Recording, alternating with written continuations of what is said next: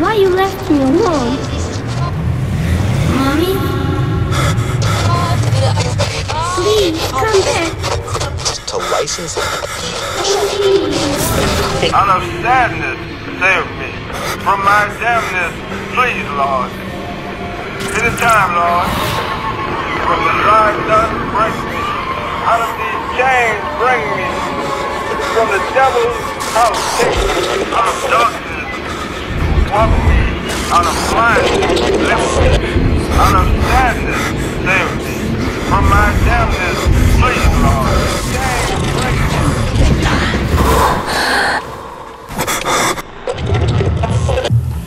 Línea paranormal.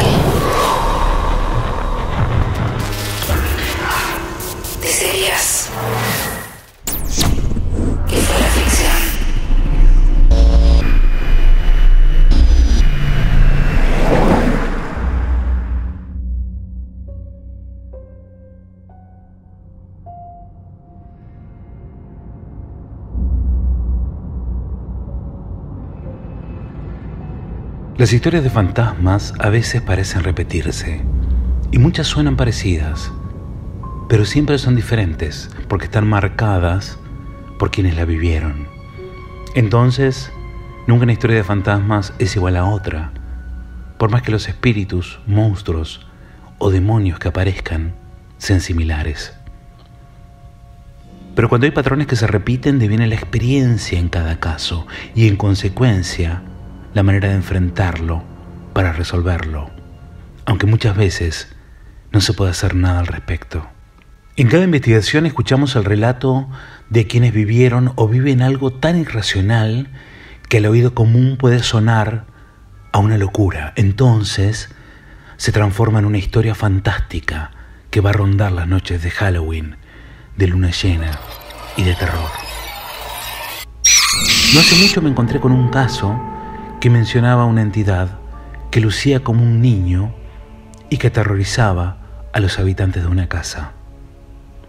En el sótano del lugar, una figura pequeña se mostraba y sin hacer nada casi, sembraba el pánico. Una de las características de este ser era que parecía no tener cabeza. Y esto me recordó a otra historia que había leído hace un tiempo. Otra historia de fantasmas. Este caso aún no está cerrado y seguramente en algún momento se transformará también en un relato de fogones y noches de Halloween, donde los protagonistas cambiarán su nombre, su dirección e incluso su ciudad. Y no lo puedo contar, pero sí puedo relatarles la historia que recordé en ese momento. Esto sucedió en un pueblo llamado Jerónimo, en Texas, a principios de 1900, en una casa antigua donde nadie vivía hacía muchísimo tiempo. Había historias sobre la gran casa vieja que se encontraba en el extremo sur de la ciudad. Solo los recién llegados que no sabían nada de ella se mudaban ahí, y a los pocos meses, generalmente, en el medio de la noche, y sin avisar a nadie, sin siquiera tomarse el tiempo para empacar todas sus pertenencias, se iban. Nadie contaba qué los había expulsado de la casa. No había necesidad de hacerlo, porque quizás nadie quería escuchar. Pero algunos relatos hablaban de una persona que vivía en el sitio, una persona malvada que asustaba a todo el mundo y a todo lo que se le cruzara.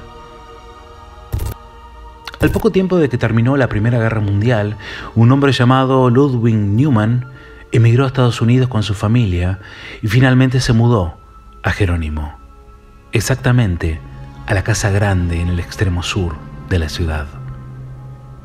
Al igual que sus vecinos, los Newman eran granjeros, muchos de origen alemán, quienes trabajaban desde el amanecer hasta el anochecer. Todo anduvo muy bien esa primavera y ese verano con una cosecha abundante y con nuevos amigos. Ludwig se preguntaba por qué todos parecían excesivamente interesados en su casa, pero lo atribuyó a vecinos curiosos, al tener una casa más grande que la de ellos. Una noche oscura de octubre, Ada, una de las hijas de Ludwig, dejó el resto de su familia hablando en la cocina y caminó hacia el otro lado de la casa para sentarse en el porche y esperar a un amigo que venía de visita. En ese momento, en el medio de la oscura sala de estar, un escalofrío repentino la envolvió y sintió como una mano helada le rozó la mejilla. Asustada, corrió por la habitación hasta el porche, pero afuera estaba muy oscuro y se sentía demasiado asustada como para quedarse ahí. Ada se armó de valor para volver corriendo a través de la sala de estar para llegar a su familia del otro lado. Lo hizo y efectivamente, nuevamente, sintió el frío en el medio de la habitación y luego, otra vez, una mano helada que tocó su rostro. Esta vez, dedos tiraron de su cabello mientras pasaba corriendo. Regresó con su familia y a la luz de la cocina no dijo nada, sabiendo que sus hermanas seguramente se burlarían de ella. A la noche siguiente la hija menor volvió corriendo a la casa después de ir al porche, con los ojos abiertos de terror. Sin embargo, no había manera de que ella dijera lo que le había asustado tanto. Durante varios días y noches, todo fue normal, hasta que una noche, justo después de que se hubieran guardado los platos de la cena y saliera la luna, las dos chicas del medio estaban bajando la ropa limpia del tendedero. Habían colocado una lámpara en el porche para proporcionar luz para poder trabajar. De repente escucharon lo que sonó como si alguien caminara entre la maleza junto al molino de viento, más allá del alcance de la luz de la lámpara. Sabiendo que el resto de la familia estaba en la casa, se apuraron y ahí lo vieron. Detrás del molino de viento salió una figura blanca, luminosa, casi como una mancha que emergía de la oscuridad, que parecía flotar sobre el suelo. Mientras las chicas miraban con horror, la entidad se volvió hacia ellas y empezó a acercarse. Ellas corrieron, gritando hacia la casa. Cuando la primera abrió la puerta, la segunda se atrevió a mirar hacia atrás y pudo ver a la cosa. Estaba tan cerca como para tocarlas. Ambas entraron a salvo y cerraron la puerta de golpe. ¿Qué demonios le pasa a ustedes dos? preguntó el padre. Y no pudieron describirlo exactamente. ¿Cómo iban a poder hacerlo después del susto, después de haber corrido tan rápido? Pero se calmaron, tomaron aire y le dijeron, antes de que esta cosa llegara por ellas, pudieron ver que parecía algo pequeño, como un niño pequeño, pero no lo era. Esta cosa se había movido tan rápido, mucho más rápido de lo que cualquiera podría correr, y se les puso tan cerca que podían sentirlo. Mientras lloraban y contaban con frases entrecortadas lo que les había sucedido, las otras dos niñas hablaron y relataron lo que habían experimentado. Ludwig, un tipo severo y racional, se molestó con las chicas por tal estúpida historia y por dejar una lámpara encendida en el porche, que era un peligro. Se aprontó para ir a apagar la luz. Las chicas deberían irse inmediatamente a dormir, pero le rogaron que tomara su arma. Pero no necesitaba un arma contra lo que no era más que una historia fantástica. Ludwig así salió y regresó con la lámpara, pero había una expresión en su rostro y en sus ojos que las chicas nunca habían visto antes. En el lugar había una puerta doble en la entrada que conducía al otro extremo del porche. Esas puertas estaban cerradas desde que habían llegado y no importaba cómo lo hubieran intentado, nunca pudieron abrirlas. Mientras Ludwig estaba en el extremo del porche recogiendo la lámpara, había visto una forma brumosa en el otro extremo, y fue entonces cuando escuchó un fuerte chirrido detrás de él. La puerta doble estaba abierta de par en par. En ese momento se dio cuenta de que lo que había visto había entrado en su casa. Toda la familia en grupo fue de habitación en habitación por todo el lugar, encendiendo todas las lámparas, poniéndolas en lo más alto para que proporcionaran la mayor cantidad de luz posible. Ludwig limpió su arma y todos pasaron la larga noche juntos en la sala de estar. No ocurrió nada y por la mañana se encontró que la puerta trasera, que había sido cerrada con llave, estaba abierta. Evidentemente la cosa, así como había entrado, salió. Una semana después, la mayor de las niñas Newman, llamada Berta, que estaba casada y vivía en San Antonio, vino de visita. Cuando sus hermanas le hablaron de la cosa, Berta, una mujer piadosa y temerosa de Dios, las avergonzó por tener una imaginación tan grande. Los buenos cristianos no ven fantasmas, le dijo, y no quería oír más de esas tonterías. Berta, esta joven metódica, pasaba todos los días trabajando, haciendo tareas, pero al final del trabajo, al final del día, disfrutaba refrescándose en el Porsche con los pies metidos en una olla de agua fría. Mientras estaba sentada sola, disfrutando de este pequeño acto, varios días después de su visita, vio claramente que la puerta de la casa se abría, aparentemente por sí sola. De repente, de la oscuridad profunda de la noche, surgió una neblina blanca y brumosa. Y justo ante los ojos muy abiertos de ella, comenzó a tomar la forma de un niño pequeño. Para su sorpresa y confusión, notó que la figura brumosa llevaba zapatos muy grandes y brillantes, zapatos que eran demasiado grandes para un niño. Luego apartó los ojos de esos enormes zapatos y se asomó a ver que la figura no tenía cabeza.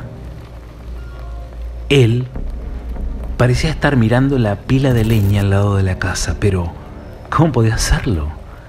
No tenía cabeza. Cuando se volvió hacia ella, Berta salió de su trance y entró corriendo en la casa gritando, no tiene cabeza, no tiene cabeza. Una vez más la familia fue de habitación en habitación en grupo, encendiendo todas las lámparas de la casa, asegurándose de que todas las ventanas y puertas estuvieran bien cerradas. Sin que nadie se lo pidiera esta vez, Ludwig cargó su arma. Una vez más la familia pasó una larga e inquieta noche reunida en el salón. Los Newman se sintieron aliviados al ver que no había puertas abiertas por la mañana, o sea que la cosa no había entrado. Pasaron varias semanas sin que apareciera la cosa sin cabeza y la familia comenzó a esperar que simplemente se hubiera ido a otro lugar. Y lentamente todo parecía calmarse. A las familias alemanas que ocupaban las granjas cercanas les encantaba cantar las viejas canciones de su tierra natal y algunas de ellas habían formado un coro. Los Newman no fueron la excepción y al tener la casa más grande del área ofrecieron su hogar para la práctica. Una noche, unos 30 cantantes se habían reunido en la gran sala cerca del pasillo trasero. La esposa de Ludwig se sentó más cerca de la puerta de la habitación para poder unirse al canto y aún así poder conseguir bocadillos para sus invitados. Y fue ella quien lo vio primero. La noche del terror, cuando la familia encontró las puertas dobles abiertas, Ludwig luego de eso las cerró y clavó una tabla grande que las atravesaba para que nadie la pueda abrir. Mientras cantaban, la señora Newman escuchó el sonido de alguien que subía las escaleras y cruzaba el porche hacia esas puertas. Mientras miraba hacia el pasillo, hubo un fuerte ruido cuando los clavos y la tabla cruzada volaron a través de la habitación. Al oír el estruendo, los cantantes se quedaron en silencio y mientras la señora Neumann miraba, ambas puertas se comenzaron a abrir lentamente de par en par. Ante la mirada perdida en el horror, la forma brumosa de un niño entró en la habitación. Se dio vuelta y llegó derecho por el pasillo, no exactamente caminando, solo moviéndose en silencio. A medida que se acercaba, la señora Newman gritó y corrió hacia el interior de la habitación, mientras más de 30 personas observaban cómo la forma flotaba directamente en el lugar, ante su mirada aterrorizada. La forma, la cosa, siguió cruzando el lugar y comenzó a subir los escalones hasta el segundo piso. Algunas mujeres se desmayaron y más de unos pocos hombres dieron pasos rápidos hacia el fondo. Todos notaron más tarde, porque en ese momento era imposible pensar, que este niño sin cabeza llevaba algo en sus brazos. Parecía una almohada, o al menos algo envuelto en una funda de almohada. Otros de los testigos juraron que lo que llevaba tenía forma de cabeza. Ludwig volvió en sí solo unos segundos después de que el niño sin cabeza había subido flotando las escaleras y seguido por varios hombres valientes del coro, se apresuró a subir al segundo piso. Registraron todas las habitaciones y todas estaban vacías. Todas las ventanas estaban cerradas con llave y las personas que se quedaron atrás estaban seguras de que nadie o nada había regresado por las escaleras. La práctica del coro terminó rápidamente. Menos de una semana después, la familia Newman, como tantas otras, se mudó. Al tiempo Berta recibió una carta de su padre diciendo que se fueron porque él estaba demasiado mayor como para cultivar. Sí, quizás esa fue realmente la razón. La historia del niño sin cabeza de Jerónimo no tiene final.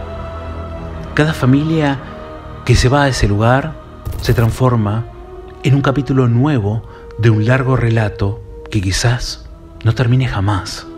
Hoy en día nadie sabe con exactitud cuál es la casa, o no lo quieren decir. Así que seguramente esta entidad, esta cosa, seguirá dando vueltas en el lugar, buscando a alguien a quien mostrarse, sin importar si es una sola persona o si son 30. Mientras tanto, la investigación del caso del sótano sigue abierto esperando por nuevas revelaciones. Un caso que seguro se va a transformar en otra historia que quizás no tenga fin. En mi experiencia, cuando en una casa embrujada se ve un niño, normalmente no lo es. Es otra cosa más antigua y más oscura que luce así. Así que tengan cuidado si llegan a ver algo parecido. No duden en buscar ayuda, no duden en contar lo que vieron, porque el silencio solo agrava las cosas. Y una vez que esto sucede, una simple historia de fantasmas puede transformarse en algo mucho más grave. Esto es real. Esto le pasa a mucha gente. Esto no es una broma de Halloween. Esto sucede en línea paranormal.